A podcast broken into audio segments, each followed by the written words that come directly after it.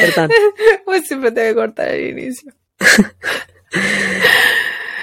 hola, hola. Hola, hola. ¿Cómo está, bebecita? Estoy aquí nomás, Claudia. ¿Qué quieres que te diga? Enfurecida con el mundo. Enfurecida, con hambre, molesta con la, la maternidad. Ha sido un día difícil. ¿Y tú? Yo bien, pero antes de hablar de mí, antes de hablar de ti, hay que darle la bienvenida a toda la gente que se nos hoy. welcome. Muchas gracias por escucharnos una vez más, por seguir con nosotros este nuevo año y por unirse, ya sea el día que estén escuchándonos, no sé cuándo será eso. Aquí estamos, para ustedes, a tu servicio. Como la Sí. Carmen Gloria que escucha a mi mamá. la jueza. Cuéntame de ti, bebita, ¿por qué tanto odio al mundo? ¿Tú cachai esa canción de la Alanis Morissette? I Hate the World Today. Ah, es- ese es mi, mi No, no tema del inicio de mi serie personal, De tu reality, chao. de mi reality. No, la maternidad, una vez más, llenaditas. ha estado difícil la weá. Íbamos a ir a comer a alguna parte, weón, y me alcancé a sentar y no me, no pude ni abrir ni la carta y no, no pudimos comer ahí porque tenemos una bebita que está a punto de cumplir dos años y los que tienen niños, los, los que conviven con niños, los que crían niños, saben que a esa edad se ponen un poquito difíciles. Así que ahora tengo hambre, no comí nada rico porque me habían prometido una cena en un restaurante que me gusta mucho y aquí estoy, weón, ¿Después de eso no comiste nada? en mi casa. No, po, ¿Ni un pancito? No comí nada. ¿Nada? no. Ay, pero tú te odias, tú te odias más, que, más de lo que el mundo te odia. Porque No. ¿por qué te hacía ese daño? No, porque yo iba a ir, pero de puro cerdo porque no tenía hambre. Sí, igual al- almorcé bien, almorcé en comida griega. A ver, que igual es más temprano. Acá son las ocho y media. Sí, estaba pensando que no tomo la hora a la oncecita, ¿no? Yo- No, no. Yo creo que bajaré, me comeré algo, no sé, alguna cosita por ahí. Sí, un ¿Y tú, snack. oye, qué cuentas? Yo no mucho, aquí estoy. O que me reí hoy mucho, mucho, porque recibimos un, un video de parte de una amiga del podcast, Noelia, en, en Instagram. Y era una entrevista de TikTok, donde le preguntaban a una chica que iba caminando por la calle que cuáles eran sus deseos para este 2023. Y ella respondía que ganas de vivir. La- esta amiga la mandó porque dijo que era yo. Y hoy, ¿cuántos me conocen? Y sí, es mi reflejo, es lo que estoy sintiendo hoy, ayer y mañana. De hueona, claro. Hoy qué manera de reírnos con esa cuestión. Muchas Yo gracias, mucho Noelia, porque me alegraste la vida. Me hiciste darme cuenta que depresiva que soy, pero a la vez que así soy. Esto es lo que entrego al mundo. Como el mundo te percibe. Sí, harta risa y pocas ganas de vivir, que se sepa. Oye, Claudia. Y nada, pues he estado estos días peleando nuevamente con la universidad porque había, tenido problemas para tomar unos ramos, lo había tomado y creí que estaba todo bien. Y cuando ayer me dispuse a cambiar de planner, porque sabes que yo uso estos organizadores ¿Ya? y, y el- duran de agosto a agosto, cosas así, porque son del año escolar de acá. La cosa es que ya me estaba cambiando todo porque el que tenía duraba más, tenía como meses extendidos y había aprovechado de continuar con el que tenía. Y cambiando las fechas, dije, oh, voy a anotar las salas que tengo las nuevas clases, los edificios, porque estoy, eh, son diferentes sedes donde tengo clases. Y voy anotando eso y de repente veo, ¿por qué tengo clase a esta hora si yo había tomado otra hora? ¿Por qué estoy con este grupo cuando yo había elegido otro grupo? Y ahí caché que, porque hay unos ramos que eh, se hacen mismo en la mañana y en la tarde. Y yo había tomado en el semestre anterior el grupo de la tarde. Pero ahora yo quería el grupo de la mañana porque quería tener la tarde libre. El semestre pasado tenía otra clase en la mañana, entonces me convenía, porque así iba por dos clases. Ahora estoy yendo por una nomás. La cuestión es que ahí me puse a revisar, intenté hacerlo por mí misma, no pude, no lo logré, vamos, eh, decidiendo todas las indicaciones que me estaba dando la página para poder tomar mis ramos, que a todo esto ya estaban pagados más encima. Así que tenían, no tenían que permitirme nomás hacer como switch de ramos. Y después decir que necesitaba eh, la aprobación del departamento. Era como que no hubiese cumplido mis prerequisitos. O, o que no me estaba el departamento permitiendo tomar ramos porque son específicos de la carrera. En fin, así que ahí tuve que mandarle correo al director de la carrera. Pero ¿Por qué no tengo la aprobación? Si yo pasé todo. ¿Por qué ahora me estás diciendo que ¿Por qué no? me lo niegan? ¿Por qué ahora me dices que no cuando ya me dijiste que sí antes? Esto es de jugar con los sentimientos ajenos. Yo tengo poquitos sentimientos, pero ahí están, aferrándose. Y me dijo que tenía que revisar y qué sé yo. Y claro, había, yo había sido aprobado para todas las clases de la tarde, no había sido aprobado para las de la mañana. Así que luego ¿Por de... qué? ¿Son por- distintos los requisitos? No, la misma wea, pero como yo era del grupo de la tarde, me aprobaron para la tarde. Habrán pensado que uno va a seguir con el mismo grupo, me imagino. Que en sí el grupo de la tarde tiene muchos beneficios. Empezando porque todo lo que se hace en el laboratorio se hace primero en el de la mañana. Y todo lo que no sale bien está corregido ya para el grupo de la tarde. Entonces a nosotros nos tocaba como la mejor versión. Todo lo que nos resultó en el grupo de la mañana. La profesora nos daba datos que se le había dado- olvidado dar en la mañana, cosas así, no sé. Era como mejor. Yo encontraba. Pero Claro. no me convenía ahora porque si voy por un puro ramo prefiero salir de eso temprano. Pues estoy, o sea, temprano estoy toda la mañana igual, salgo a las 12. Pero en vez de salir a las 3. pues. Sí, no, igual mejor. Es me- me mejor. encuentro. Sí, al tiro. era mejor y después la tarde puedo llegar a trabajar en lo teórico porque lo teórico es, es solamente online. Esa era la parte del laboratorio nomás. Y... Sí que ya lo pude hacer, lo logré. Estoy nuevamente inscrita y ahora tengo mi plan en al día. Y ahora me siento como exitosa. ¿Y ahora, bobita, qué está bebiendo? Estoy bebiendo un poquito de esto. Con Ya. un poquito de esto. Un Que es cervecita cerveza. con y bebida de naranja, que en Chile le llamaríamos una fan shop. Y aquí yo le llamo pichico naranja. ¿Y tu? Bueno, yo esta semana estoy bien duraznera, así que me estoy tomando una corona hard seltzer de durazno. ¿Es rica? Es piola. Es que no tenía ganas de tomar porque recién me fumé un pito. Como Pero, he hablado de fumar que- antes del podcast. Sí, sí, me dijo el Esteban. ¿Estás segura? ¿Estás segura? Pero bueno, Pero yo no tengo que hablar hoy día. eso te iba a decir. eh, Lo bueno es que no tienes que hablar, porque después andan diciendo, Claudia, ¿por qué no me dijiste que hablé tan lento? Claudia, si No, parece que tengo pero- problemas. Pero me, veí, mira, bueno, me fumé un peto porque es- estaba estresada. Tengo maternidad está muy difícil. Tengo rabia, quería que se me pasara para no, llegar tan idiota. Pero me veí lenta y estoy repiola. No, te veo piola. Lo único que sé es que me está rompiendo los tímpanos, así que aléjate un poco del micrófono. Perdón, está, estoy muy no piola. No, yo, yo sentí tu ira, lo, lo sentí. Si me lo querías transmitir, lo percibí completamente. Es que yo soy una buena conductora de mis emociones. Sí, no está bien.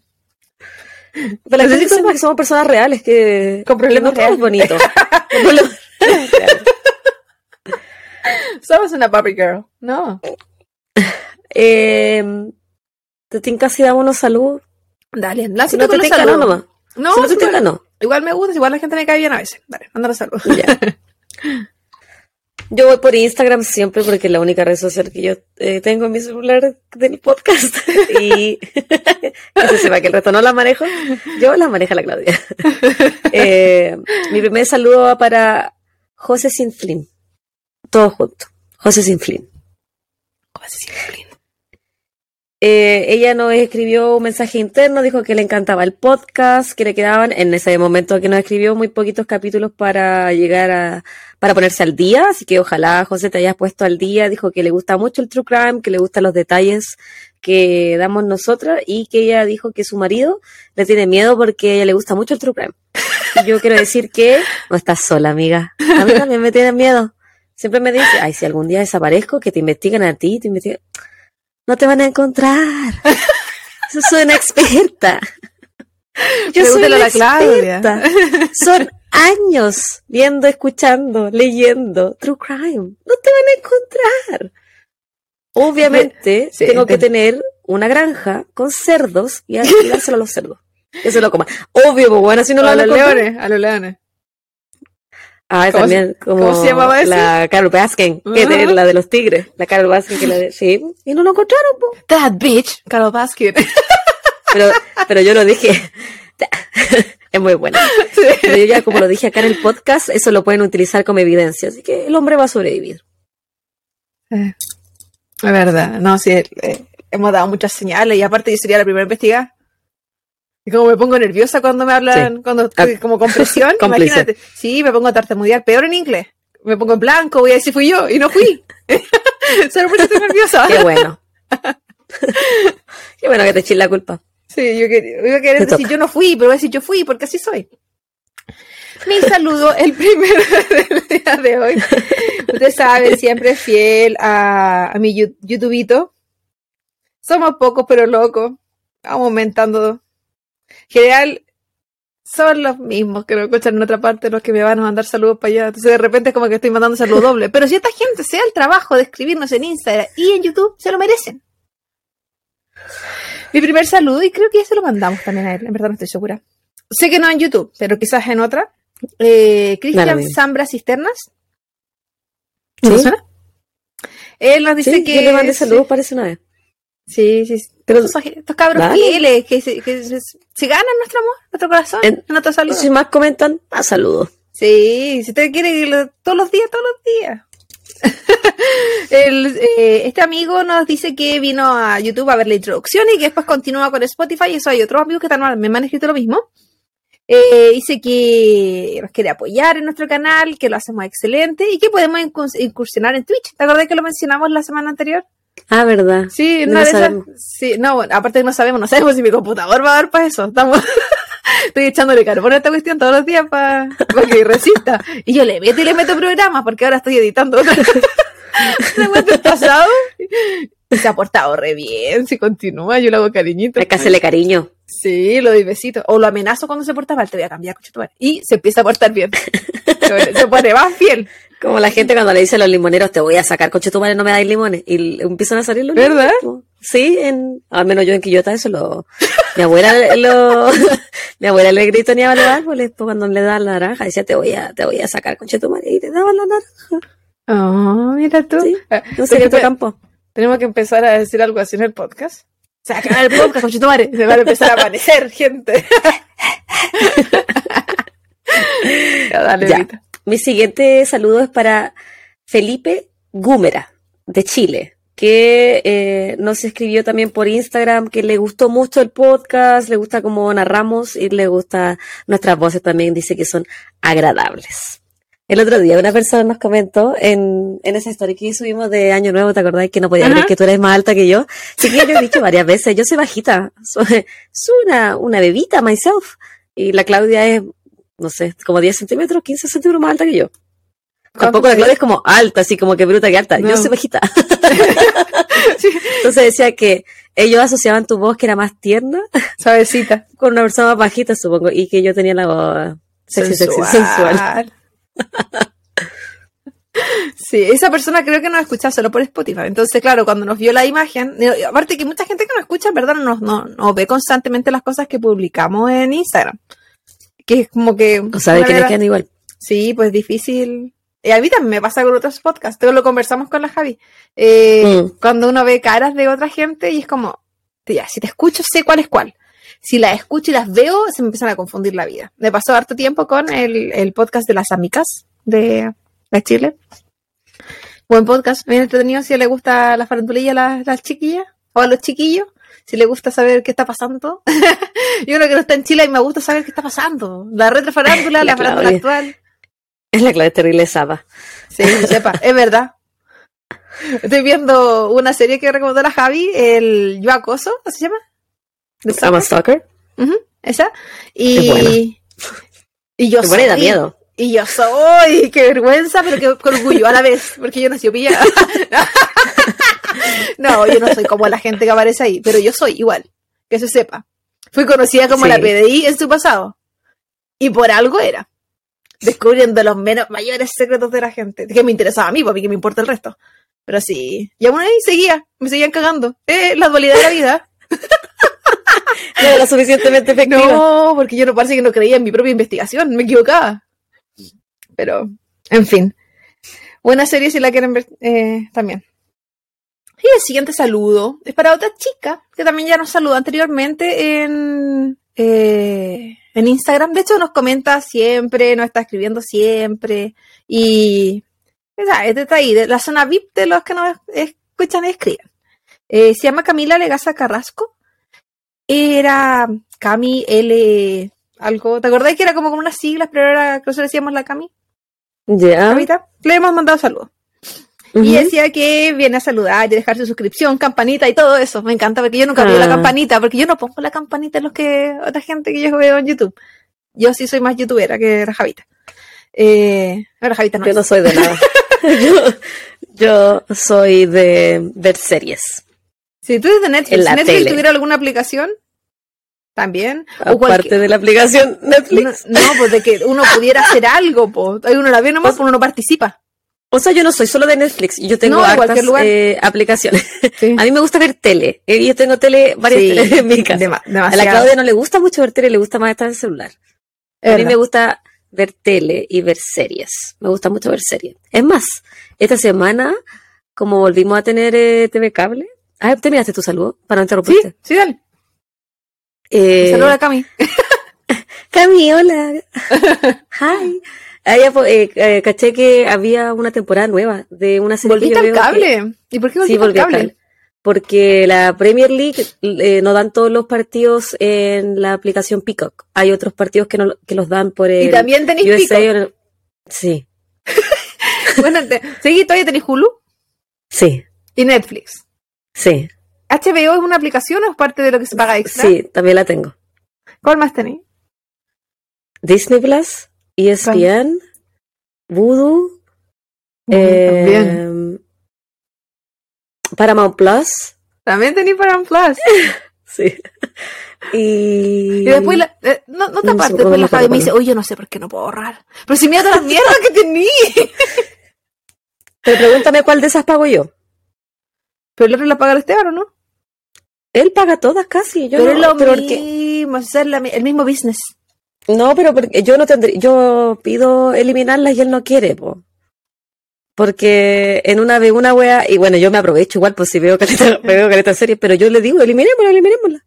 Pero ya, pues, y, y descubrí que hay una, eh, una temporada nueva de la serie que veo que se llama Seven Little Johnsons. No sé si alguien eh, la ve en Chile, me imagino que tiene otro nombre, es del TLC, y se trata de una familia que eh, son siete integrantes y tienen acondroplasia o enanismo.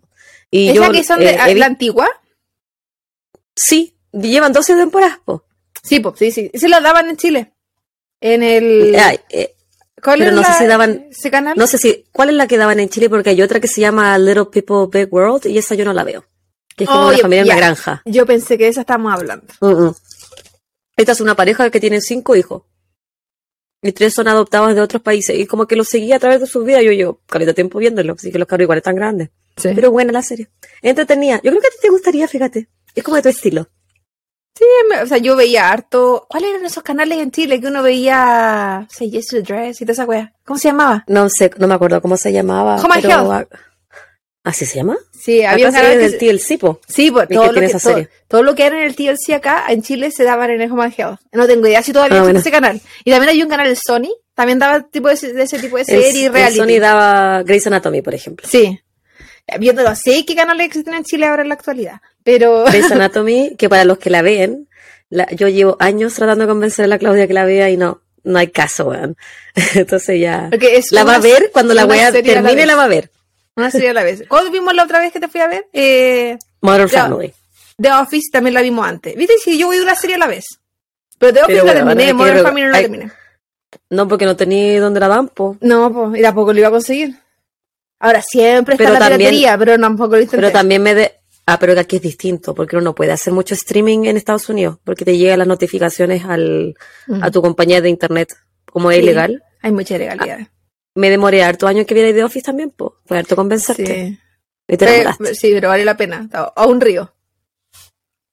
A un río, le amo. Ya. ¿Puedo Ahí contar está. algo más? ¿Mandaste tu último saludo? Sí. Sí, pues. Tú fuiste tu ¿A. Felipe Gumera?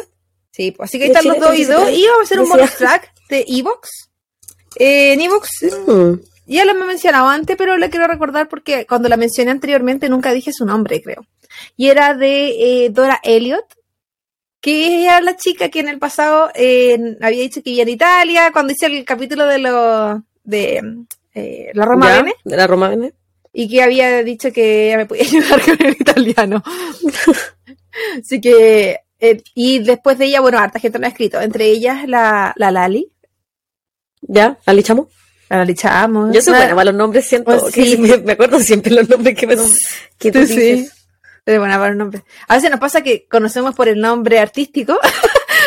El nombre que tienen en Instagram. Entonces, cuando en- en otra aplicación aparecen con el nombre completo, yo los reconozco solo por la foto. Si que tienen la misma, menos mal que la mayoría copia la misma foto para todo. Mm, No, sé, no son como yo, yo soy más artista. Cambio las fotos. Tengo puras fotos de redes sociales. bueno, bebita, eh, ¿lista y dispuesta? ¿Estás preparada? Adelante. Ujú. ¿Estás preparada Quiero- para lo que se viene? Quiero sorprenderme porque eh, quiero que sepan, chiquillos, que este episodio lo teníamos que grabar hace dos días atrás y la Claudia, ay, que no alcanzo a terminar, no alcanzo a terminar, no alcanzo a terminar. Así que me imagino que es, pero para chuparse los dedos. Termina el episodio, una decepción. Termina el episodio y para esta wea me hiciste esperar. Esta No, weá te tú, hace tú tantos nunca días. decepcionas, nunca me decepcionas. Ah. Hay que, hay que decir que me tomé recreo entre el, la, esto porque me puse a ver yo acoso. ¿Y qué, qué ganaba viendo eso? Nada, era para mí, para mi disfrute personal. para verme reflejar en la gente. Uy, qué terrible. Véanlo. Yo lo, más que lo recontra recomiendo porque salud mental, amigo, cuático ahí. Sí. Súper, súper, súper importante. Y antes de comenzar, un saludo muy grande a toda la gente que nos escribió directamente en Instagram o por YouTube eh, para desearnos feliz año nuevo. Son unos tiernos corazoncitos. Ah, muchas gracias. Sí, muchas gracias. Fue muy bonito. Nosotros le decíamos a todos eh, un fel- muy feliz año nuevo qué sé yo y todas esas cosas porque ya está, está- eso, estábamos en el pasado, ahora estamos en el futuro. Y me lanzo, déjame abrir esta cuestión porque tú caché que siempre la tengo desconfigurada. ¿Ya volvemos? Ok, me lanzo, ahora sí que sí. En este episodio vuelvo a los pedidos. En este caso en particular fue uno de los primeros que me pidieron y ya era momento de cumplir porque... Qué vergüenza. Ya está bueno ya. Sí, ya está bueno. Que de repente voy agarrando del medio, de atrás, del final. Y es como, pucha, esto sí me lo pidieron hace tanto tiempo.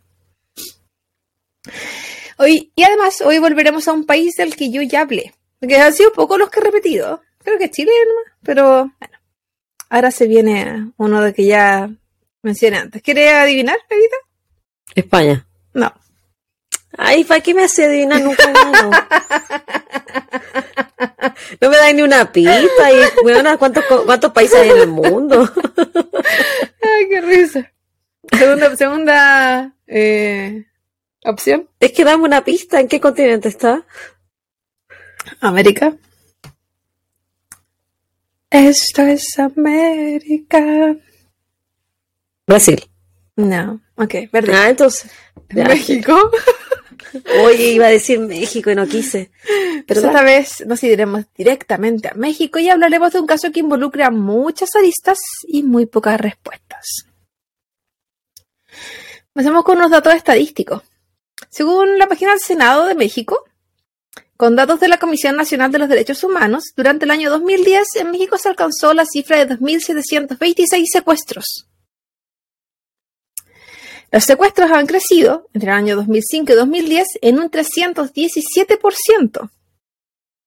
¿Y por qué hablo del 2010? Porque nuestro caso es de esa fecha. Entonces todo va a ser hasta ese año. Después bueno, las Ya. cosas han empeorado o mejorado, no sé, pero hasta esa fecha. Además, en el año 2010 hubo do- 24.374 homicidios en México. Y en cifras generales, en México desaparecen al año más de mil niños. La última cifra había sido como 1.900 niños en el 2021. O sea, ¿me una idea más o menos de lo que vamos a hablar? tengo una idea del caso que vaya a ser. Sí, Yo pensé que ya no iba a ser niño. No, seguiste tú. Ya ahí, siempre cruel. La coche de su madre está. Sí, sí, tengo una idea y estoy 90% segura de qué caso vaya a ser. Sí, pues está, está en la lista, lo, lo tenés que conocer si lo conversamos. sí, sí sé. Por eso qué lata estar escuchando esta weá otra vez, el trauma. Sí. Eh, los protagonistas de hoy son la familia Guevara Farah. En el año 2010, ellos vivían, perdón por la pronunciación, amigos mexicanos, en Huixquilucan, una municipalidad adyacente al Distrito Federal o México DF. Era una familia de buena situación económica. De hecho, vivían en un departamento de un barrio exclusivo eh, del Valle de México, Interlomas. Esta familia estaba compuesta por los padres, Lisette Farah y Mauricio Guevara, y por dos hijas, Lisette, que la, la llamaremos Chess, para no confundir entre la mamá y la hija, que tenía siete años, y Paulette, que tenía cuatro años, al año 2010. Mauricio era un hombre de negocios que se dedicaba a la venta de propiedades y Lisette era abogada. Como dije anteriormente, además de vivir en un barrio adinerado, ellos eran adinerados. Tenían contactos eh, en el mundo artístico con actrices, periodistas, tenían contacto eh, político con gente de, de influencias. O sea, no era gente que, que solo dura dinero, no, no, no. Dinero y conexiones. Paulette, su hija menor, había nacido prematura de 25 semanas. Había pesado solo 800 gramos. Además de ¿Cuántas esto, semanas dijiste? ¿25? 25. Oh, Había pesado solo 800 gramos. Pequeñita, pequeñita. Además de, de ser prematura, había sufrido de una parálisis cerebral, por lo que tenía problemas motrices y trastor- trastornos del lenguaje.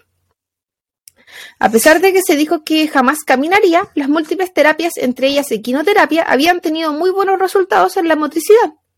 Pero ella igual requería asistencia para realizar algunas tareas de la vida diaria, como por ejemplo vestirse.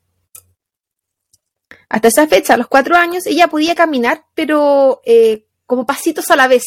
No era como que iba a correr. Ya. ¿Utilizaba algún método de asistencia? para No caminar? hablaban, ¿Sabes? hablaban de ningún tipo de asistencia para caminar.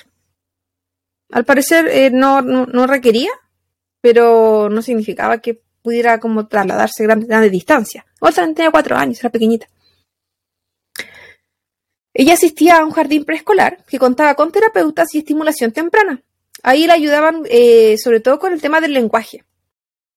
Paulette, eh, por su trastorno del lenguaje, que era motriz, eh, no podía decir muchas palabras, de hecho no podía decir una oración completa, ni siquiera su propio nombre, por lo que todos la conocían como Po.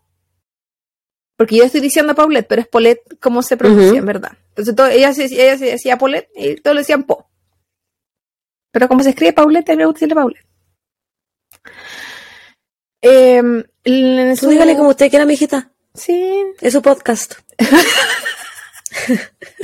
sí, sí, que pronuncio mal en español y todo el idioma, así que ¿qué importa? El- Ese es como tu. eh, ay, como tu secret skill, que le dicen acá. me signature. Pronunciar mal todos los Sí. idiomas. Sí. Dígame una palabra y le voy a dar la alternativa. La definían como una niña muy sociable y entusiasta. El día 12 de marzo, eh, los padres de Paulette llamaron al jardín e informaron que no asistiría porque se encontraba enferma, pero no dijeron cuándo ella volvería. Y luego de esto, según el jardín, eh, ella no volvió a asistir al jardín. Jardín, véase. eh, jardín infantil, daycare, ¿qué otro nombre tiene? preescolar, No, guardería. ¿Mm? Preescolar, Ah, sí. claro, sí. Eh, Porque jardín en otros países creo el patio nomás, ¿o ¿no? Sí, ¿En Chile pues, nomás se le dice jardín. no sé. No sé. Díganos, chiquillos, que no son de Chile, si se le- también le Sí. dicen jardín. Claro. Porque acá es qué, porque obvio es otro idioma, pero. Sí. sí que te lo digo también en ruso. no sé yo. eh, Paulette es llevada a. Ah, no, la noche del 21 de marzo, Mauricio y sus dos hijas llegaban a su departamento cerca de las 9 de la noche, porque habían ido como a unas pequeñas vacaciones, un viaje pequeñito, en donde los esperaban las dos niñeras que ya las niñas tenían, Erika y Marta, dos hermanas. Por su parte, Lisette también llegaba, pero de un viaje que ella había realizado por su parte, independiente, con unas amigas. Pero habían acordado llegar el mismo día, horas cercanas. Paulette es llevada a su habitación por Erika, mientras Marta eh, lleva a Chess a su habitación para que que se acostaran, porque al otro día volvían a su rutina normal. Luego de esto, Lisette iría a darle las buenas noches, las bendiciones, el besito en la frente a arroparlas. Esa noche sería la última vez que se vería a Paulette con vida. luego de que llegara de su viajecito.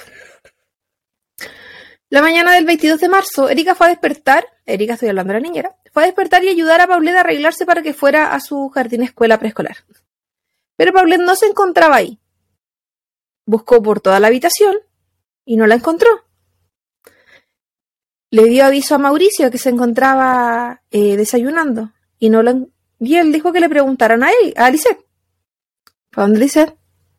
Lisette dijo que no sabía. Y comenzaron a buscarla por toda la casa. Eran 300 metros cuadrados de departamento. Buscaron por todo el departamento y no aparecía.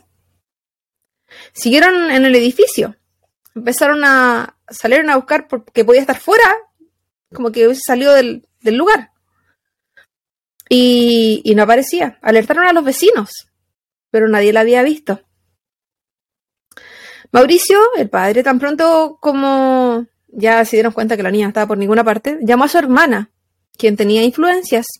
Y en unas cosas de horas, este edificio se encontraba lleno de oficiales eh, y de personas de investigación.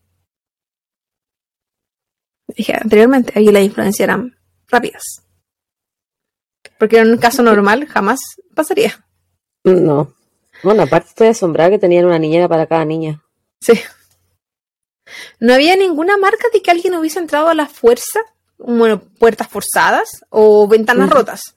Tampoco había ninguna señal en los alrededores del domicilio. Eh, este lugar se encontraba con seguridad privada, que declararon no haber visto a nadie extraño entrar o salir. Habían cámaras de seguridad, pero que eran de monitoreo, no de grabación.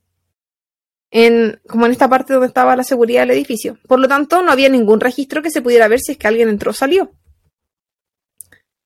Esa misma tarde se difundió un cartel con la foto de Paulette y con los datos de ella. Por ejemplo, estatura, edad, todo ese tipo de cosas, teléfono.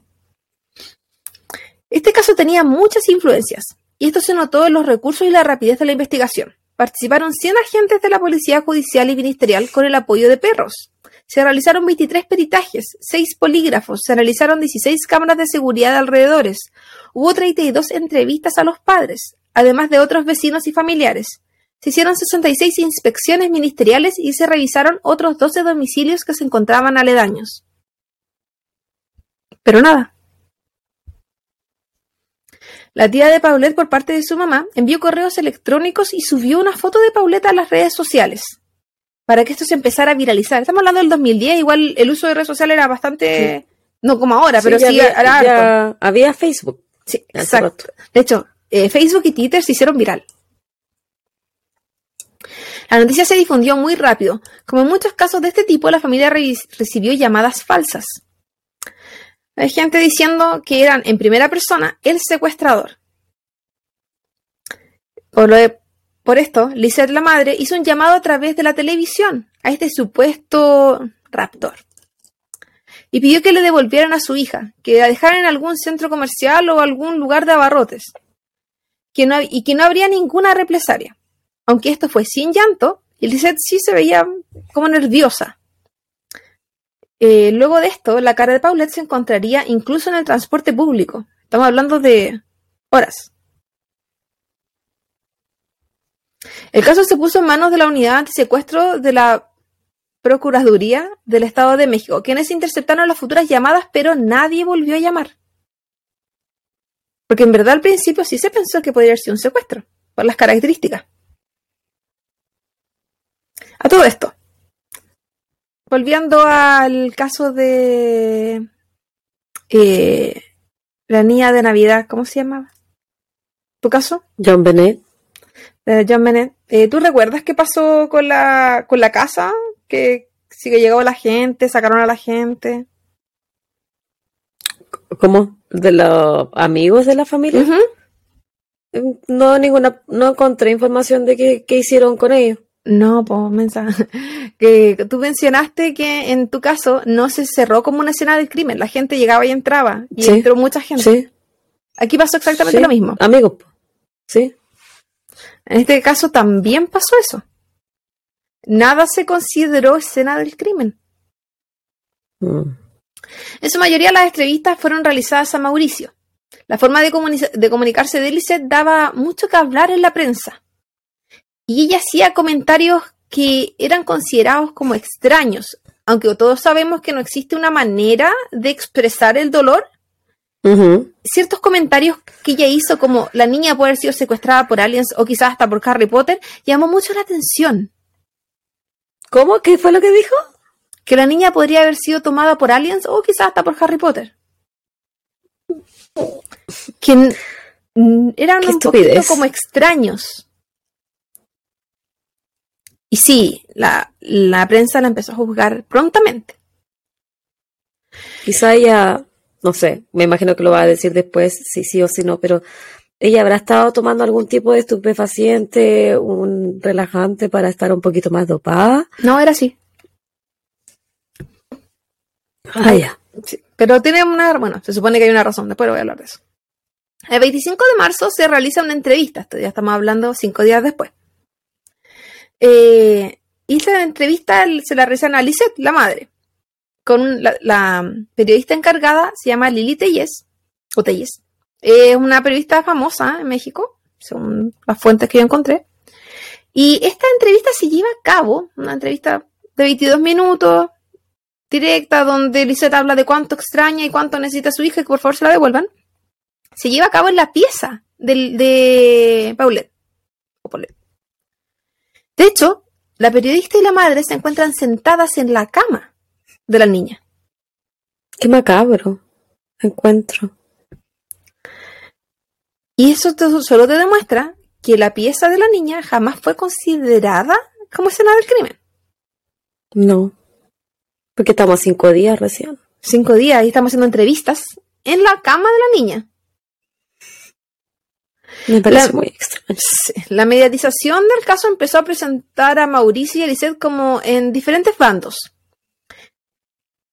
La Lisette era amiga de una conocida actriz mexicana llamada Amanda de la Rosa y a ella se le tomaron declaraciones y señaló que en un viaje que habían tenido con el matrimonio y otros amigos, en un grupo grande, ellos se habían culpado mutuamente y que Mauricio había acusado que Lisette eh, había metido un bulto a la casa y que no a su hija, sin explicar más detalles de cuándo, cómo ni por qué. Y que él se lo diría a la policía. Y que Lisette había respondido insultando y, enojándose porque él dudaba de ella. Dichas declaraciones al día siguiente tuvieron que ser ratificadas en, la Procuraduría y el matrimonio no mucho después de esto ya se separó y en verdad eran como dos frentes en una misma investigación. Porque eh, Mauricio sí continuó culpando constantemente a su esposa. El 27 de marzo la investigación se extendió y el procurador a cargo, Alberto Vaz Vaz, descartó el secuestro de Paulette. Definitivamente no pensaban que había sido secuestrada y se ordenó el arraigo de los padres y de las niñeras. Según el procurador en ese momento, era solo no porque se sospechara de ellos, sino que porque se quería tener un contacto permanente. Y el arraigo sería en un domicilio específico, en verdad era un hotel, donde ellos pudieran tener acceso a esta gente constantemente. Y que iban a estar con seguridad y con policías ahí y todo eso. Déjame ver un poco, que yo sé. Por favor, veamos juntas, salud. Súper metida, estoy diciendo. Porque yo este caso no lo conozco. Solo de nombre. Sin embargo, a pesar de que el procurador dijo que era solamente para tener contacto permanente, había un expediente que se publicó en el libro del periodista Martín Moreno, que era un libro sobre este caso, que hay una declaración que hace Mauricio. O sea, un expediente sale como textual lo que está diciendo cada uno. Y Mauricio dice, abro comillas, yo sé dónde se encuentra Paulette y solamente se los diré si me ayudan de forma legal, porque para que yo no tenga ningún problema con la justicia, tengo miedo de ir a la cárcel. Cierro comillas. En otra declaración que aparece en el informe, es, eh, son declaraciones de Lisette, donde ella dice, abro comillas, yo sé dónde está Paulette y también sé quiénes la desaparecieron. Fue mi esposo. Cierro comillas. Esto a pesar de que Lisette decía constantemente en entrevistas, medios de comunicación y a la gente que ella nunca culpó a su marido.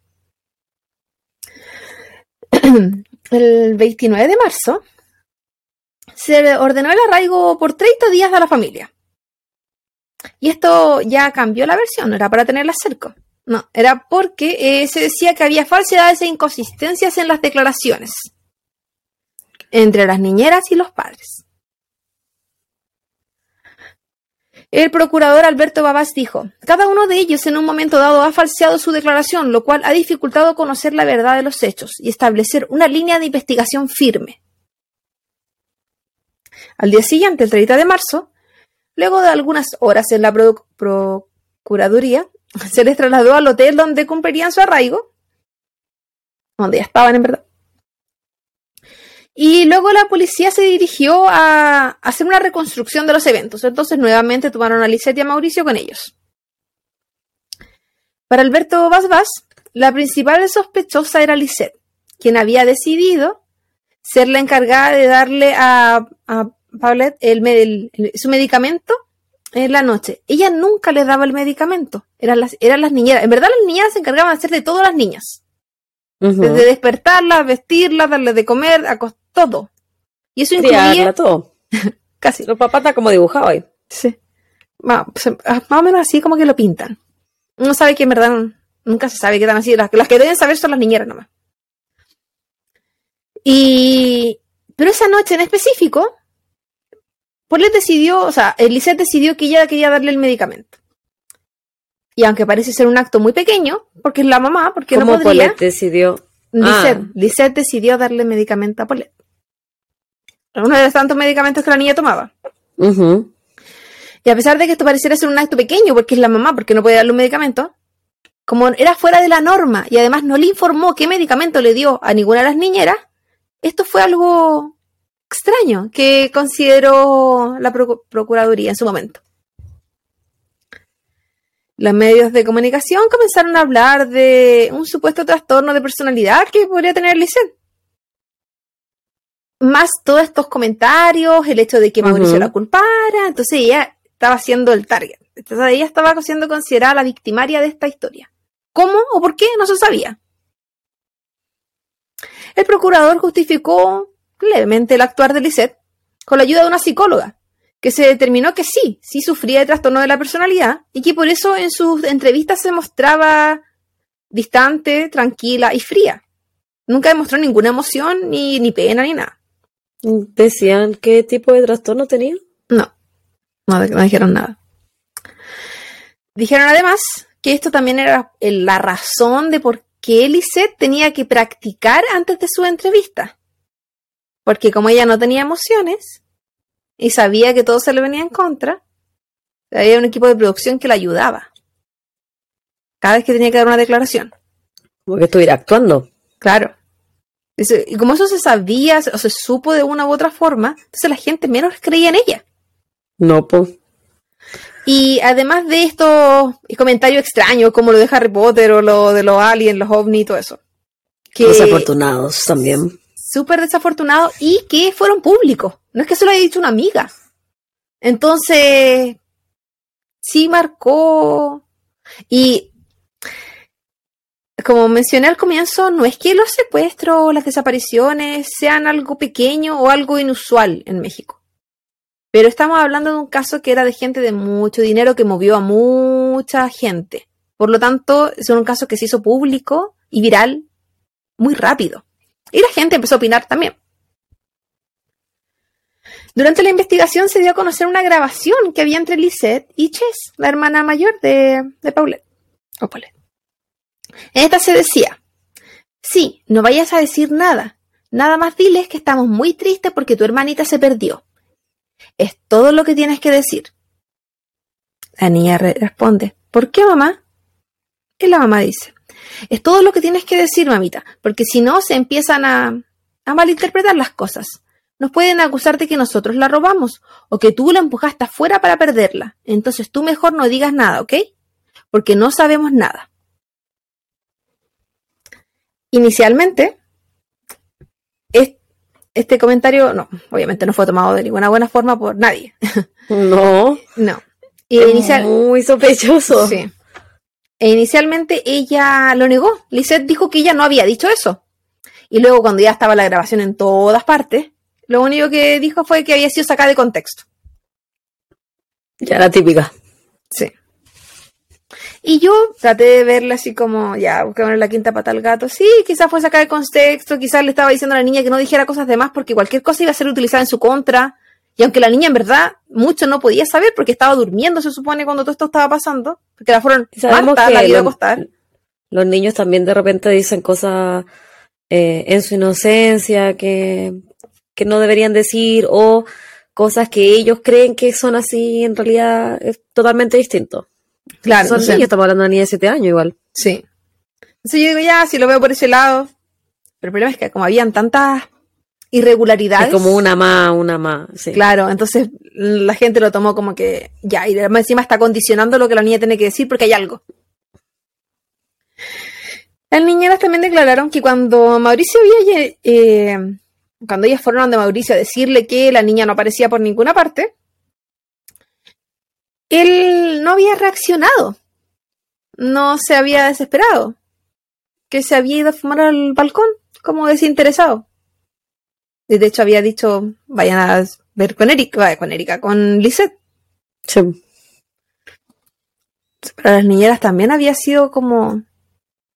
Nosotros no la encontramos, nosotros estamos desesperados porque los papás no están desesperados.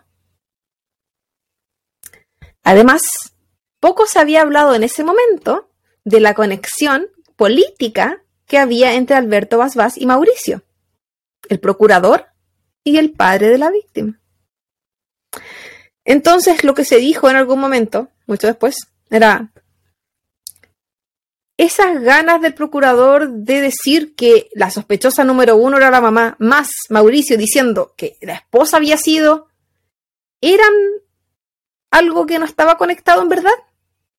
¿O había sido algo que se conversó? Y nos estamos aprovechando de que esta mujer tiene una personalidad que es fuera de la norma. Y que por lo tanto sí va a haber sí o sí más culpable.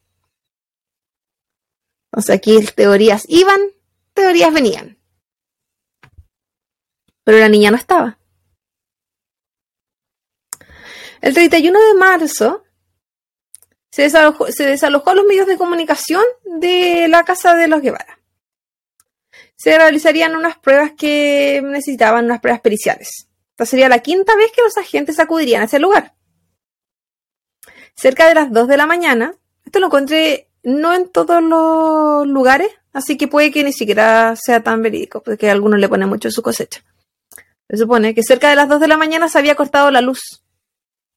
Y cuando la luz volvió, se había encontrado el cuerpo de Paulette en su habitación.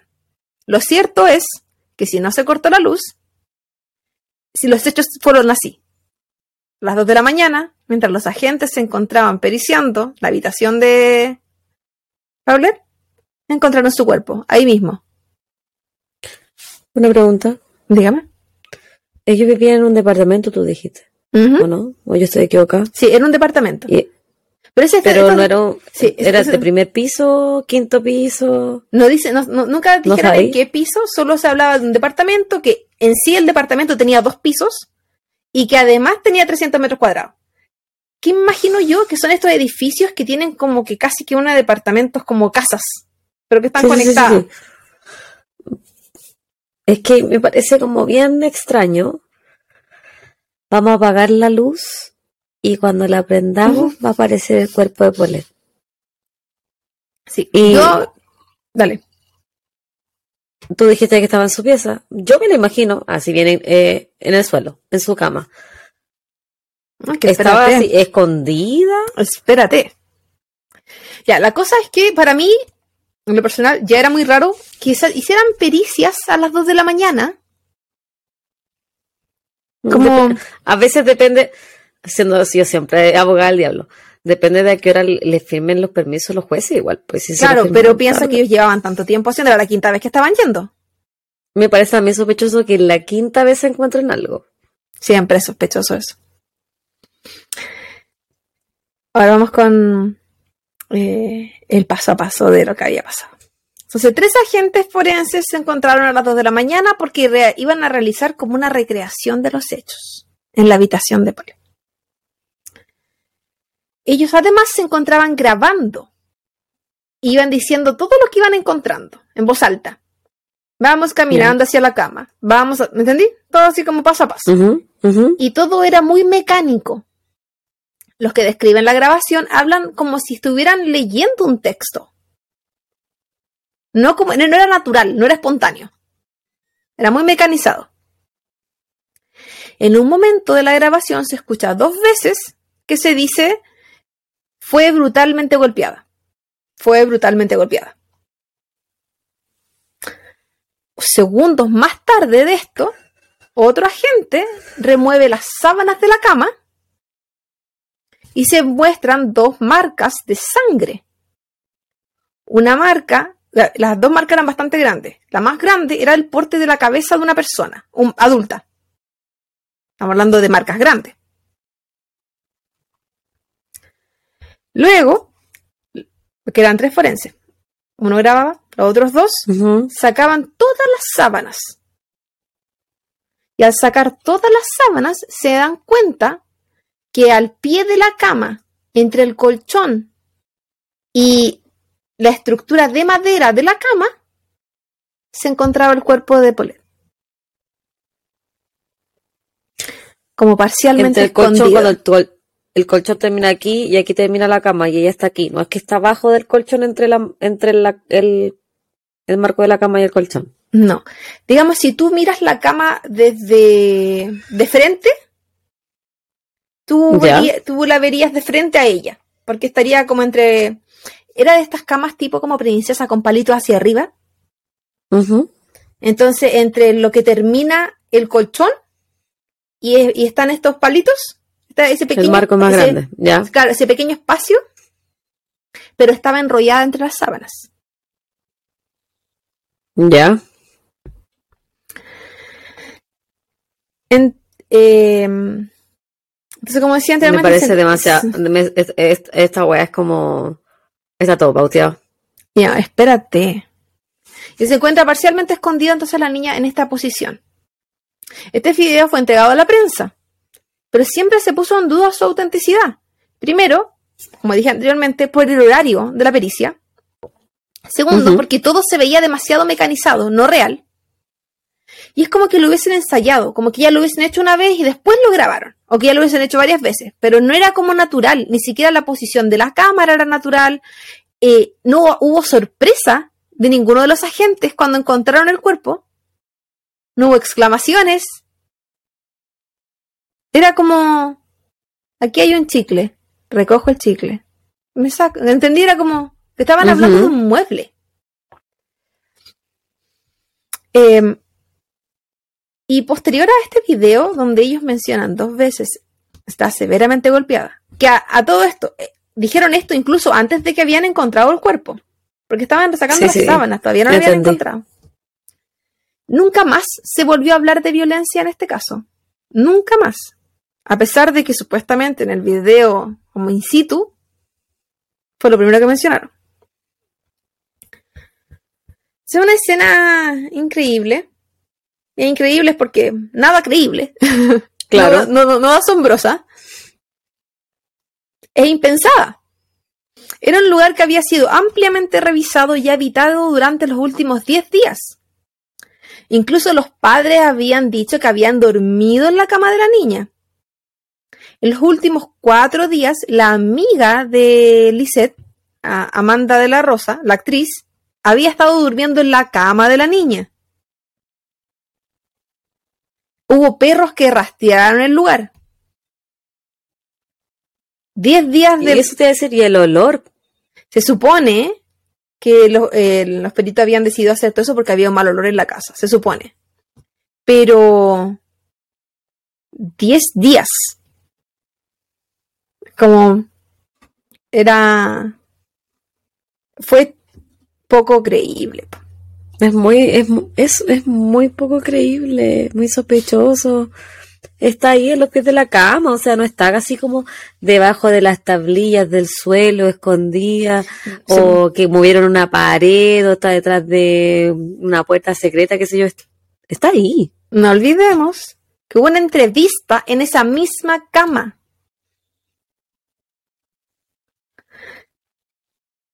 Si hay un bulto, si uno hace la cama y hay un bulto de una calceta, uno lo nota. Sí. La explicación que se entregó sobre este caso fue que Paulette rodó en su cama por sus propios medios y cayó en el espacio que mencioné anteriormente a los pies de la cama. Y ahí quedó atrapada entre las sábanas y falleció. La autopsia confirmó que había muerto por asfixia mecánica, por obstrucción de las fosas nasales y comprensión tóraco-abdominal.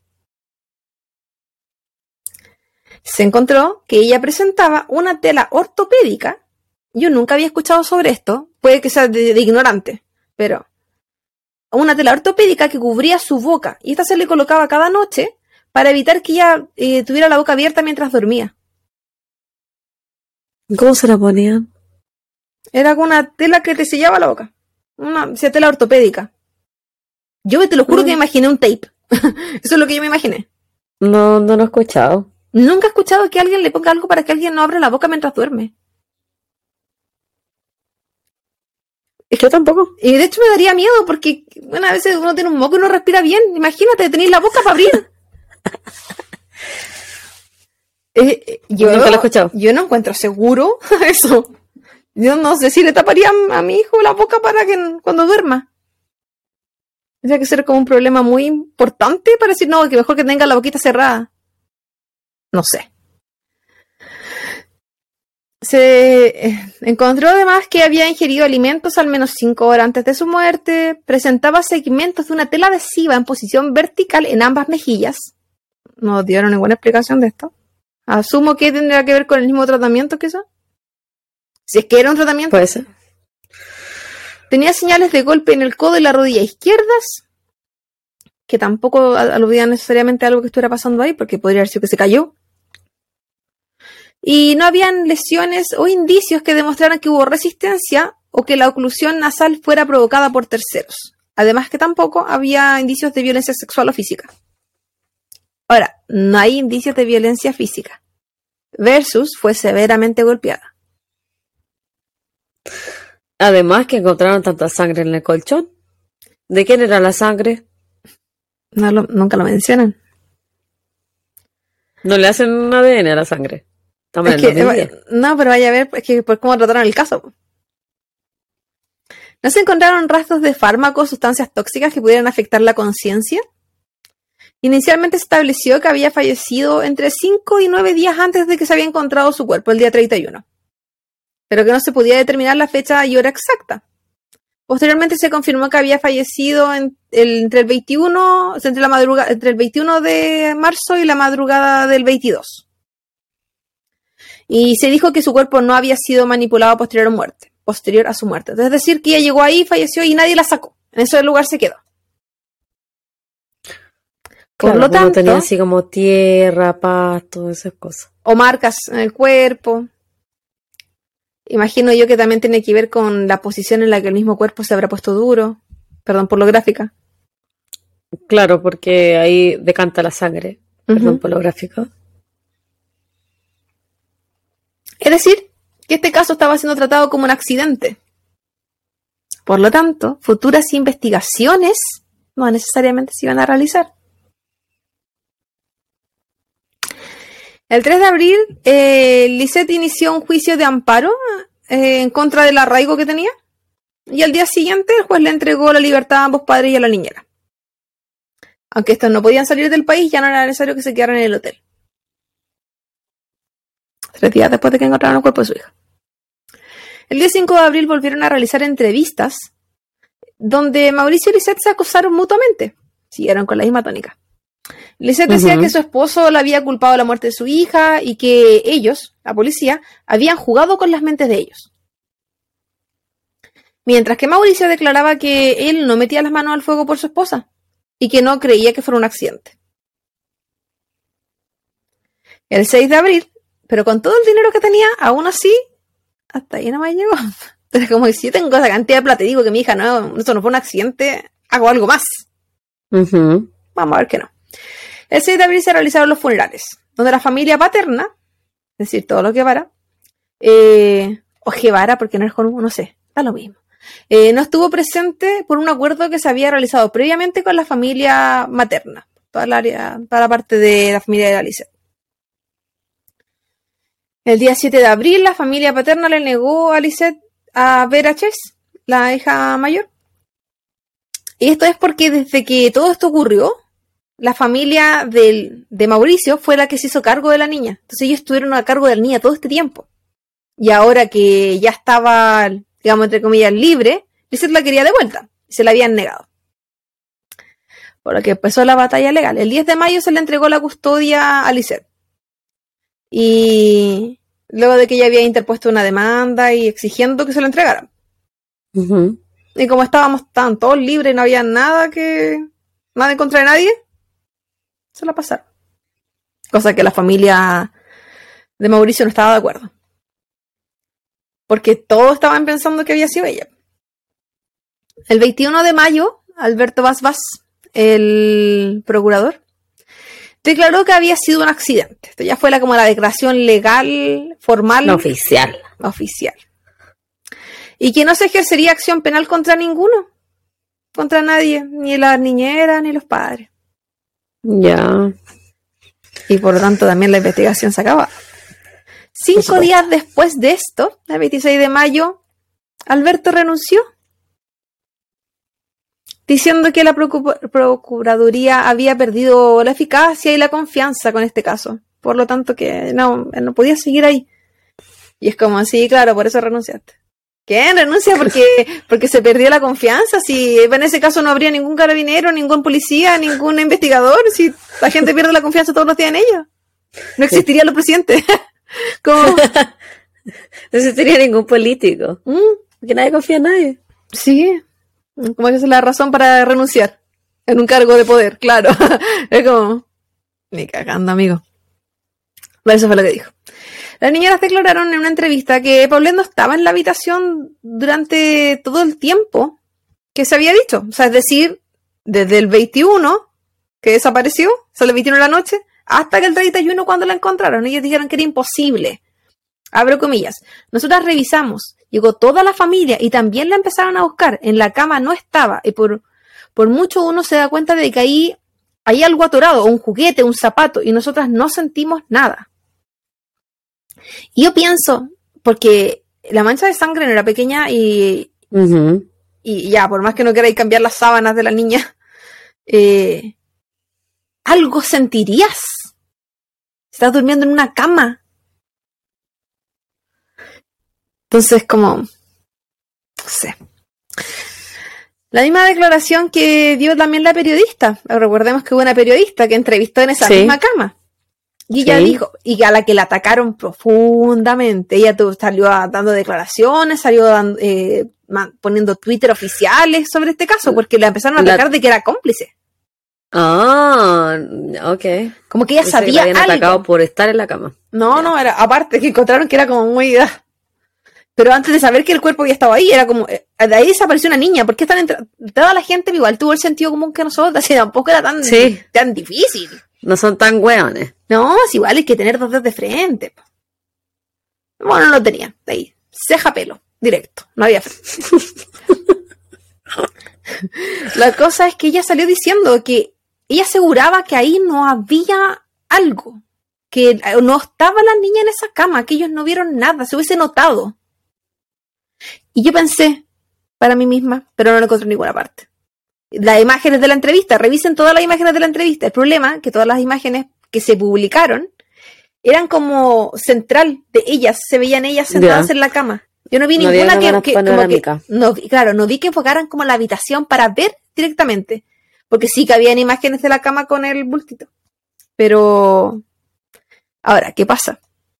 Hay imágenes reales de este caso y hay imágenes de una serie en Netflix. Y muchos de los lugares que yo estuve revisando utilizaban las, la- las imágenes de la serie de Netflix. Entonces, no son las reales, po. son la, la reproducción nomás que se hizo, la recreación. Entonces es difícil como de repente encontrar cuál en verdad era la, la real.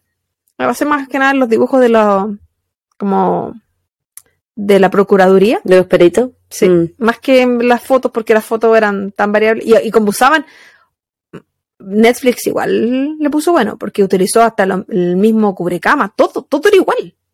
Sí, pues sí, Sí, lo, lo recrean. Sí. Pero Yo- no- igual no me gustó. Después voy a hablar de eso. Yo creo que la periodista y las niñeras no tienen nada que perder. Y ellas están diciendo Mm. la verdad. Es que, weón, tú misma dijiste, uno ve un calcetín, uno ve si tú, tú haces tu cama y está arrugada.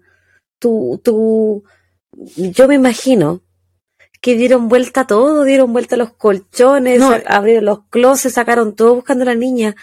¿Cómo van a ser tantas personas tan imbéciles? Porque hay que ser imbécil para no ver un cuerpo en una cama. Y yo pensaba, si ve que hay gente que no toca los cuartos de los hijos luego de que fallecen, desaparecen y cosas así. Y no, Sí. porque quieren que permanezca el olor, que permanezca todo, de la misma forma en la que los dejó. Ya, yo les creería, ya lo entendería, diría, ah, sí, quizás quisieron hacer eso. Pero ellos se fueron a dormir a ese lugar, ellos hicieron una entrevista en ese lugar, y yo tuve una amiga, la, la mamá tuvo una amiga que durmió noches en la cama de su hija. Ellos no, Yo se lo no encuentro muy creepy. no estaba preocupada, que también fue acusada de sospechosa y también la entrevistaron y toda la cuestión, pues en su momento, pero se pues salió libre. Bueno, vamos a ver porque la- esa persona sigue apareciendo. Pero, entonces no es que en verdad estás protegiendo el olor, las cositas, que No. nadie lo toque, no, nada. Esa pieza la usaron y recontra usaron. Entonces, más raro aún. Yo estuve buscando declaraciones que dijeran si habían cambiado o no las sábanas. ¿Por qué? Porque en la reproducción de Netflix aparece que. En la recreación, no reproducción. La recreación de Netflix aparece que sacaron las sábanas el primer día. Para ver si había ADN de otra persona o qué sé yo, mientras se estaba haciendo la investigación de secuestro. Pero en la información de todos los lugares que yo leí, en ninguna parte lo mencionan. Y de eso, como entre tantas otras cosas que hace Netflix, eh, que no son reales, po, porque es Es para basada darle en. un sí. poquito más. Eso es, sí, ese, fue, ese fue el problema con la, con la de Netflix, porque son varios episodios para contar esta historia, pero tiene mucho de su cosecha. Entonces, Sí, no, me sirve para la Es entretención. más sensacionalista. Sí, sirve para la entretención y sirve para alguien que quiera conocer el caso a grandes rasgos, pero para basarte en los hechos, para hacer, por ejemplo, esto no me servía. Solo me hizo perder el tiempo. Pues sí, pero si eso no lo encontré, eso no lo encontré, como que me sembraba más dudas que otra cosa, porque no estaban, pues, no está en ninguna, ninguna como documento oficial, o, o noticiario, o qué sé yo, ¿entendí? Entonces, Sí. Ahí era como, pero en fin. Durante muchos años, eh, Lisette luchó con una demanda por daños irreparables a su reputación, la que luego de múltiples apelaciones nunca ganó. La última apelación fue en el 2014, nunca ganó. El 3 de mayo del año 2017, los restos de Paulette fueron exhumados y cremados.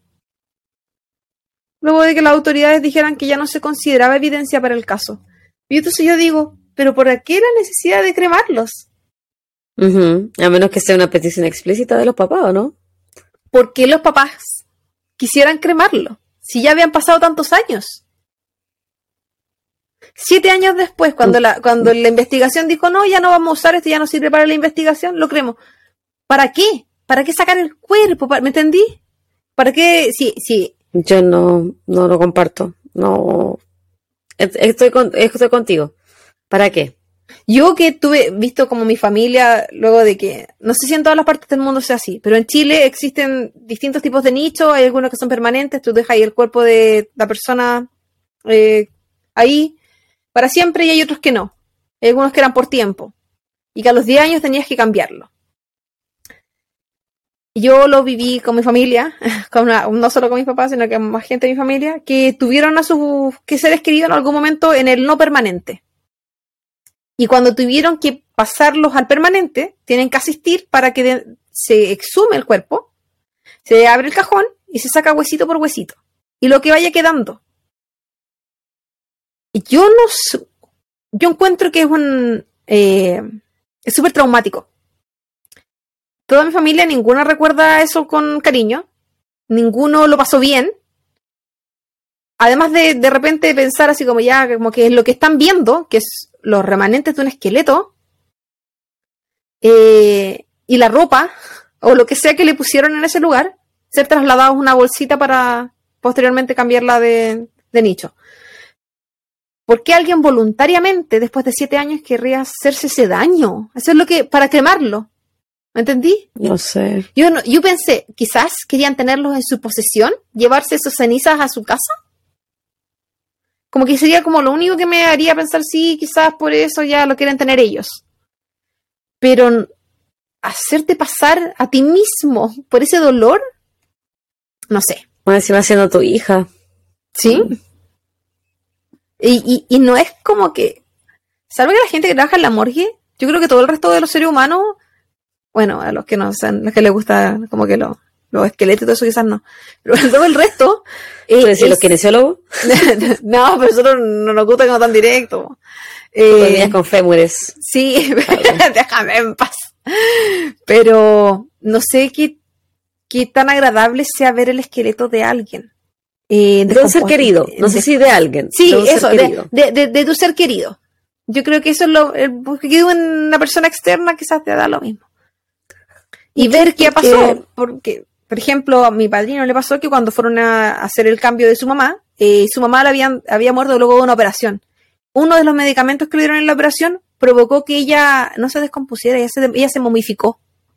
Imagínate Oh. visualmente para esa persona lo que fue hacer ese cambio.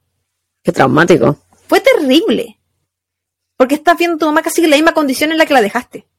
Mm, Pero solo que 10 años después. Terrible. qué fuerte. Yo creo súper fuerte el tema de exhumar un cuerpo. Para alguien que no está preparado emocionalmente. Y si es tu hijo, yo no sé si estarás preparado alguna vez en la vida. Yo creo que no. Entonces, para mí al menos fue como, ¿por qué? Pero ya también no me quería poner a juzgar a la familia. Imaginemos que son inocentes, imaginemos que no sé qué pasó ahí. Ya, fue un accidente, imaginemos. No sé, me quería juzgar. Intento no jugar, no puedo. Pero intento. Lo vamos a hacer igual. Lucho contra pero no puedo. Con los años apareció un video en YouTube. Y lo puse, no porque me da bueno, lo puse porque mucha gente probablemente conoce este caso a través de este video. Donde se ve eh, la imagen del pijama que estuvo, estuvo utilizando Paulette eh, cuando la encontraron en, en su camita. Y luego hacen un contraste con la imagen en que aparece su mamá el día de la entrevista en su cama, doblando la ropita, y esa ropita era el mismo pijama con que encontraron a su hija. Por lo tanto, se dijo, ¿cómo es posible que, como está jugando con el pijama, o sea, está ordenándolo, haciendo como que está ordenándolo, Claro. y es el mismo que la niña tuvo puesto? Y vamos con las teorías conspirativas de que fue la mamá, lo tenían el cuerpo guardado en otra parte, le cambiaron la ropa, toda la cuestión. Yo estoy de acuerdo. Eh, Y no he visto el video. en, Porque eh, yo tengo un pijama de una wea. No tengo el mismo pijama dos veces. Sí, Mi hija tampoco. hay gente que quizás sí. Este era el Te creo que cuando tenéis sí. gemelos y, y los vestí igual, entonces tenía el doble todo. Pero ¿por qué tenía el doble del mismo color? No, no es que no tiene sentido para mí. Salvo que una niña tenga un pijama favorito y se lo queréis cambiar para que no duerma siempre con el mismo. Pero, weona, Podría los pasar. niños no tienen pijamas favoritos, tienen peluches favoritos, juguetes favoritos. Pero pijama le importa un pico, yo creo. No, igual hay niños que le importa. No, Bueno, la cosa es que el, ella salió diciendo que no era lo mismo, que no era el mismo, y también después las niñeras salieron diciendo que tenían más de un pijama igual. Yo so- solo creí por las niñeras, la verdad. Si no salió las niñeras hablando, yo también pensaría como tú. Sí, yo le creo a las niñeras, sí. Pero como ellas salieron diciendo no, que las niñas tenían más de un pijama igual, eh, fue como, bueno, puede ser. Quizás como tenía cuatro años, quizás de repente incluso se hacía pipí, no sé, pues pasa. Entonces, pero tenía que cambiar. Quise pensar que yo, yo le creo a las niñeras, así que quise creerle su versión. Les creí antes, les vuelvo a creer. Sí. Cambio de opinión. pero solo por eso, porque si no hubiese salido ella Me hablando. retracto. Sí. Y si de repente quieren no juzgar, pero en ese caso específico, solo por las niñeras, porque sí se dio mucho, mucho que hablar con ese tema del video de YouTube. Y hay mucha gente que no creyó. Simplemente no, no creyó en, el, en la versión. Insisto, las niñeras no tenían nada que perder. Sí, pero es que también gente que no vio la versión de las niñeras y gente que se decía así como "Ah, es que sienten pena por la mamá, no sé. Pero igual digo, ¿para qué vaya a mentir con un pijama? Si igual, ¿verdad? No. Podría, podría ser, decir, ah, su coincidencia de colores, no sé, pues cualquier wea. Pero ya estaban diciendo que no, que, no que tenían más de uno. No, porque, porque podrían, ¿por qué mentirían ellas si eso es, puede ser una evidencia súper importante? Que podría en- eventualmente quizás reabrir el caso, ¿cachai? Sí, además de eso, ellas dijeron que aseguraron que el día que ellos acostaron a la niña ah, era, era con ese pijama, el mismo con el que la encontraron. No es que se fue a acostar de manera diferente y después la mamá le quiso poner ese pijama con el que estuvo luciéndose en la entrevista. No, Ya. era el mismo, que es como aseguraron ese tipo de información. Eh, en la actualidad, Mauricio y Lisette están divorciados, claramente. O sea, me, huevona, me voy a la mierda si ellos están juntos. Sí. Ellas eh, no se recuperaron nunca de esa separación.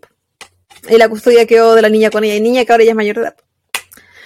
Existen múltiples teorías que, de qué sucedió en verdad con la, la pequeña Paulette. Pero es bastante sabido que nadie creyó en la, en, la, en la finalización de esta investigación. Nadie cree que fue un accidente. No. Y nadie cree, de hecho, que la más inocente aún. Yo creo que ambos. Yo creo que también es sí cierto. con eso. Y es por esto que este caso sigue considerándose sin resolver para la opinión pública, no así para la procu- Procuraduría. Es el caso de la pequeña Paulette Guevara. Mm, Ahora, se hizo una película sobre este caso en el año 2014 que se llama La dictadura perfecta. Habla, habla de este caso. Eh, en el 2020 salió este documental, que no es documental, que es una recreación de, de este caso en Netflix. Se llama La historia de un crimen, La búsqueda. O si lo quieren buscar en inglés, se llama The Search. Y a mí no me gustó. Pero es que si eh, como es basado en los hechos reales, hay mucha ah, hay mucho de la cosecha. Es como lo que me pasó también con eh, Escuela Católica. No, ¿cómo se Ya, llamaba? sí, sí, sí, sí. Eh, la, sí. la- la versión de la Roma Bene. Que Que está, está basado en. está- sí. A mí lo que me gusta son los documentales como el de, el, de la India, el de la familia de la India que tenía Netflix, que tiene entrevistas, que tiene imágenes reales, que tiene gente que estaba rodeada que habla. A mí así me gusta, como que me vayan armando la historia, pero con la gente contándomela. Gente que estuvo ahí. A todo esto, ¿viste que hay uno nuevo de la, eh, de la India? De, Del caso que del juicio. No, de, Ah. de otro caso. De un ju- eh, del juicio de un asesino en serie. Mm. Eh, creo que son tres capítulos, no lo he visto. Ah, no, no, no lo cacho. Estoy recién en el yo cosa, no me peleé tanto. Así que lo terminamos. Yo tampoco lo terminé, son ni un par de capítulos que no toda la historia me tincan. No, me, me, Sí, fal- sí. me faltan como tres y sí lo voy a terminar. Probablemente de la noche. Eh, El último eres tú. bueno, yo soy todos. Y finalmente, el, este valía la pena mencionar. Eh, Amanda de la Rosa, aquella actriz, amiga de Lisette, que habló de los problemas que tenía el matrimonio. Que se duró acostó en la cama de Paulette. cuatro noches. Y que estuvo metida desde el primer día ahí, porque era la mejor amiga. Eh, es como que yo me fuera a meter Javita a tu casa. Y, y yo decido hablar y yo decido que ma- mandar mensajes como para aparecer en la prensa con mismo día y qué sé yo. Incluso cuando los investigadores decían así como todavía no, hay que darle 72 horas y qué sé yo, no. Esto fue, fue súper rápido. Bueno, ella en el 2010 decidió sacar un libro. El libro se llama ¿Dónde está Paulette? Y fue súper ¿En qué año, perdón? 2010. ¿En el mismo fue- año que desapareció? Hoy sí. Tienes razón, no ni siquiera habías contado la historia. Por eso fue tan criticada. po. Tienes mucha razón. Y en el libro comenta su versión de la historia, el cómo ella lo vivió. Pero la, la tacharon de oportunista, de aprovecharse de la relación que tenía con la familia y qué sé yo. También. Y yo creo en todas las anteriores. ¿Qué clase de amiga? Weona. Ahora, El, Enferma, doc- culiada, también. el documental de Netflix la pone súper mal. O sea, la recreación. Casi que Yo llegó creo que- al principio joteándose a los, a los policías. Casi que esa era nada que la de desaparición. Así que la pintan súper mal. Pero. Yo solo le creo a las niñeras y a nadie más. ¿eh? Sí, yo también. creo, yo creo que fueron los papás, más la mamá que el papá, y ahí había viullo, había, eh, eh, había influencia, había poder. Por algo se hicieron Sí. las cosas en comillas tan rápido, ¿cachai? Actitudes muy extrañas. Yo creo que ellos estaban coludidos, los- el papá y la mamá, y eh, obviamente que si, si uno fue, la relación no va a funcionar, pues. ¿Cachai? Porque cuando, por ejemplo, los, los padres de Madeleine McCain, ellos siguen juntos. Los padres de la John Bennett siguen juntos, siguieron, porque la, la mamá está muerta. Sí, pues falleció. No se culparon los unos a los otros, eran un frente unido. Ay, yo creo que es tan variable, porque siento que también puede decir como ya sigo contigo, pero porque mo- morimos juntos en esta. Ah, si hay cada psicópata, Javita. Pero de ahí tenéis que ser los dos psicópatas, porque no hay actor para siempre. Ah, me no. dijo mi psicóloga. no hay, no hay una persona que pueda solventar una mentira tanto tiempo, Sí, yo- actuar hecho, tanto sí. tiempo, a menos que seáis los dos psicópatas. Yo pensé que iba a citar a algún chico de reality porque siempre dicen lo mismo. Ay, sí, uno no puede actuar todo el día. Están las cámaras No, contigo. guaguita. Yo no veo reality excepto Seven L. Johnson's ¿Y, últimamente. y Survivor? ¿No lo estáis viendo? Es que terminó la temporada y Ah, por eso tengo Paramount Plus. Porque ahí veo Survivor y The Amazing Race. Acá la Silvana. Eh, Sí, sí, lo acabo en la serie. Mis referencias. Spoilertime.com La verdadera historia del caso Paulette. Ese estaba bueno. Es que se, si alguien quiere ver como imágenes de las entrevistas y cosas así, en el reportaje que tiene esa, esa página, eh, la persona encargada, no sé si un periodista, se encargó de poner videos de la entrevista, videos de entre otras entrevistas que vieron. Ya, y- súper bien hecho. Lo súper interesante. Los datos de repente variaban un poco con otros lugares que encontré, pero en general encontré bacán que pudieran como acompañarse con estos videos. Eh, obviamente Wikipedia. pero la versión del mismo caso, en inglés y en español tenían datos diferentes. Así que tuve wiki en español y wiki en inglés con muerte de Paulette Guevara Farah. La otra página es eh, thetab.com. Es una página de Reino Unido que cubrió este caso y que también tenía una cronología súper buena. Hay un podcast. Tú sabes que me gustan los podcasts, solo los que tienen transcripciones. Si el podcast no me va a mostrar la transcripción, a mí no me sirve porque no lo voy a escuchar a veces sí lo he hecho, pero no siempre. Y este se llama Evidence Locker Podcast. Ya se lo cacho. ¿Lo cachai? Y también, eh, ¿sabes que Hablaba casi de todas las aristas que yo eh, encontré.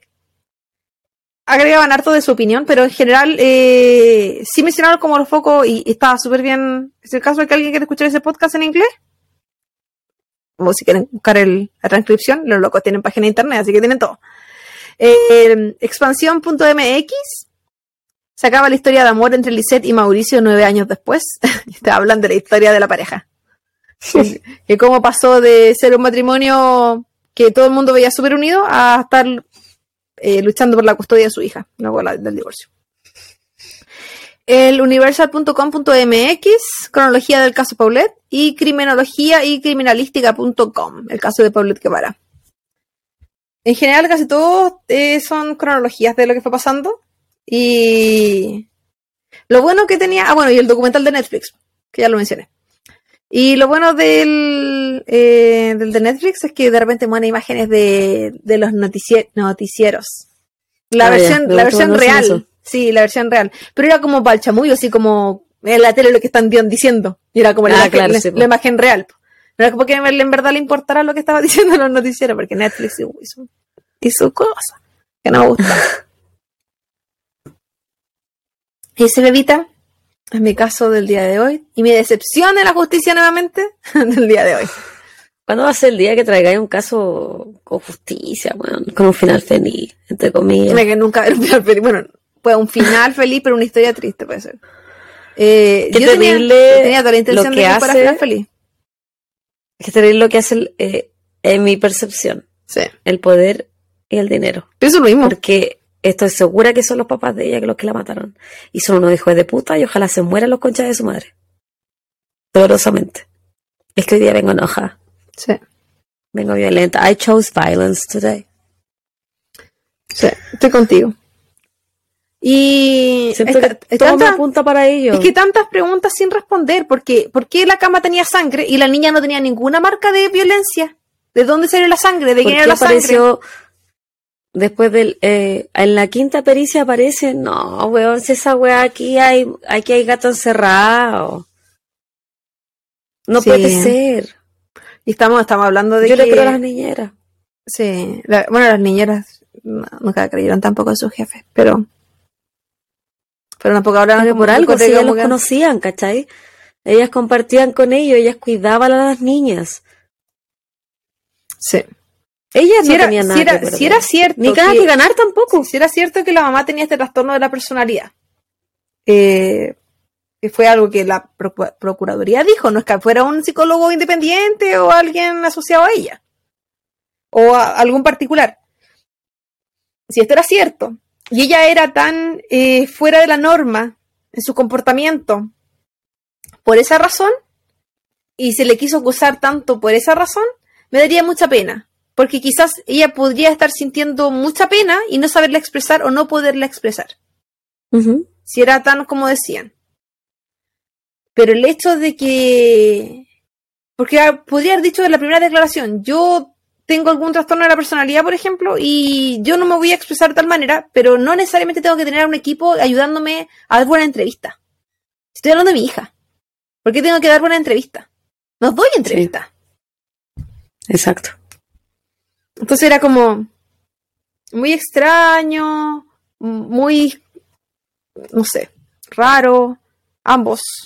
Muy raro. Y tenían muchos contactos, esa es la otra weá, tenían demasiados contactos. Sí. Muy raro todo.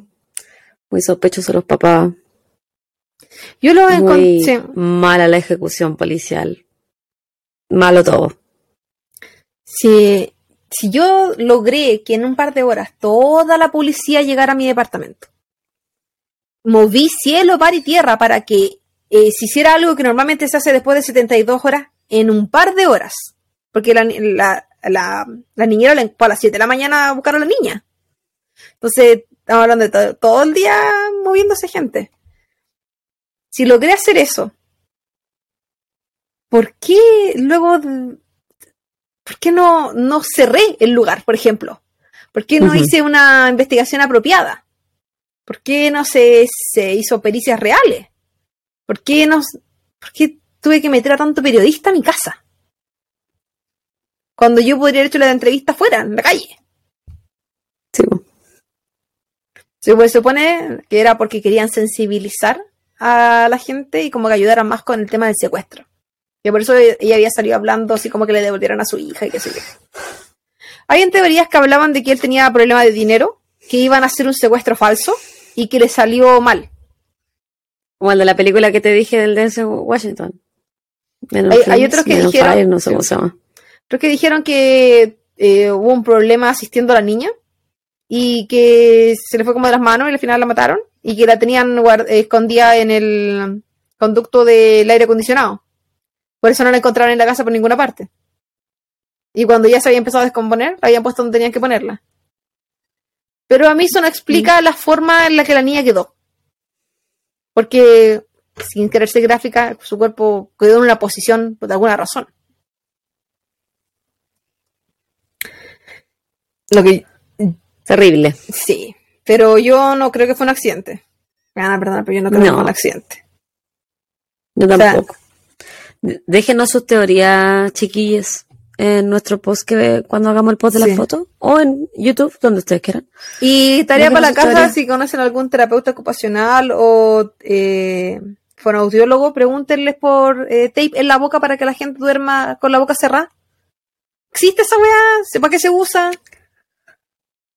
¿Nosotros las kines? No lo hemos escuchado. No. En ninguna terapia he visto. Sí, vi tape en acá, como en la parte. En la pera, sí. En la del cuello, el mentón, Acá. las mejillas, el, el tapando la eh, las articulaciones de la mandíbula.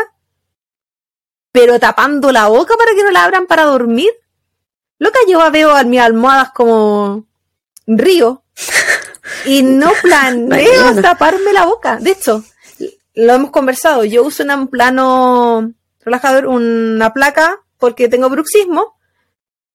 Y lejos de cerrarme la boca, esa weá me deja con la boca de mono.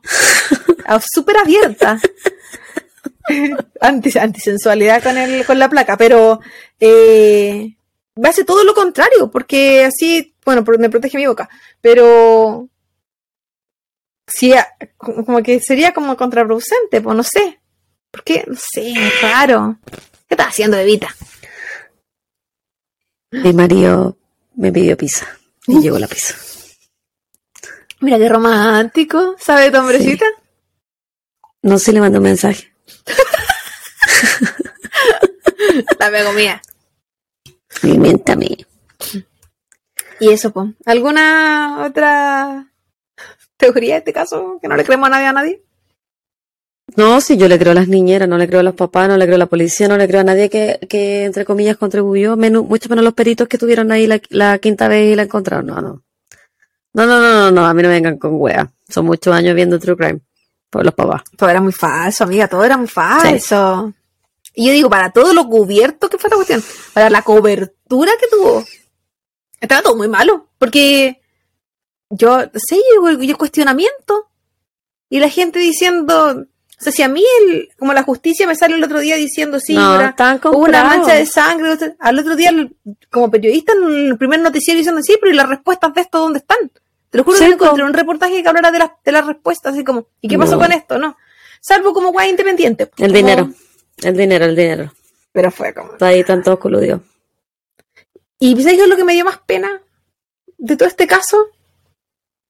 Ajá. Bueno, porque yo al principio dije, si la niña está, se, se atascó, quizás, como no gritó, ¿cachai? Pero si le tenían hasta la boca tapada. Porque yo sí creo que se puede haber atascado. Solo que no creo que haya sido a propósito. O sea, eh, involuntario. Yo sí creo que pudo haber muerto en la posición que la encontraron. Pero no creo que haya sido voluntario. Y que la hayan sacado de ahí también lo creo. Pero que. Pobrecita. Sí. La niña cuatro años, una bebita. Qué terrible, weón. Qué re terrible que haya tanta mierda de personas en este mundo. Hay tanta gente que no merece ser papá. Javita. Mm, Sí, yo insisto. La paternidad, maternidad debe ser deseada o no será, porque no todos tienen que hacerlo. No, y en este, es caso, que- en este caso fue deseada, pero no, no, no, no sé si se merecían. Evidentemente no, pues. Eso no concha de su madre. Qué rabia este caso. Qué rabia la Claudita. Pero excelente trabajo. Así que está bueno que te demoraras porque estuvo muy bien ejecutado. Bien ejecutado. Muchas gracias, bebita. Intenté no. Eh, ¿Cómo se llama? Eh, ¿No decepcionar? defraudarte. Defraudarte. No, no. No, no agregué eh, todas las teorías conspirativas porque encuentro que era para alargar esta weá por cinco horas porque de qué manera de ver. Pero yo creo que está claro, y las, las dudas están claras. Nadie- no les creemos. No. Pero sí. Y me recordó al de España. Harto al de España. Con que claramente también había sido los papás. Claramente. Claramente. Otro buenas conchas de madres también. Puta, este mundo está lleno de conchas de madres. Y con eso me despido. Que tengan una maravillosa semana, el resto de semana, lo que les queda. Eh, no olviden suscribirse. Ya córtenla, olvidándolo, olvidones. Eh, recuerden que estamos en todas las redes sociales. eh, y ya saben, por cualquier preguntita, escríbanos. ah, estamos en Instagram. Ey, esas son respuestas al momento, si somos rápidas.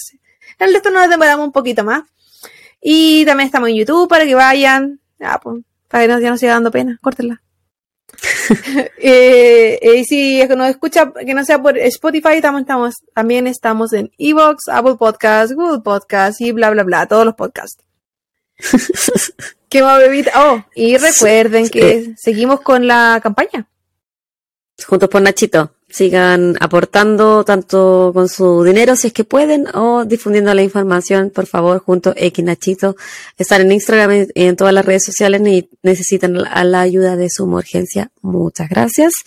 Y uh, volviendo a nuestro podcast, aparte de suscribirse, califíquenos cinco estrellas, cuatro no nos sirven. Cuídense Cinco mucho sí, que tengan, no, no, sí, que tengan no. Una hermosa el resto de semana, fin de semana, lunes, martes, miércoles, jueves, viernes, lo que sea, pero que lo que sea que sea, pero que sea bonito. Cuídense mucho. Nos vemos pronto. Bye bye. Y nos vemos en un siguiente episodio de Casos para odiar al mundo. Bye, chau. Bye.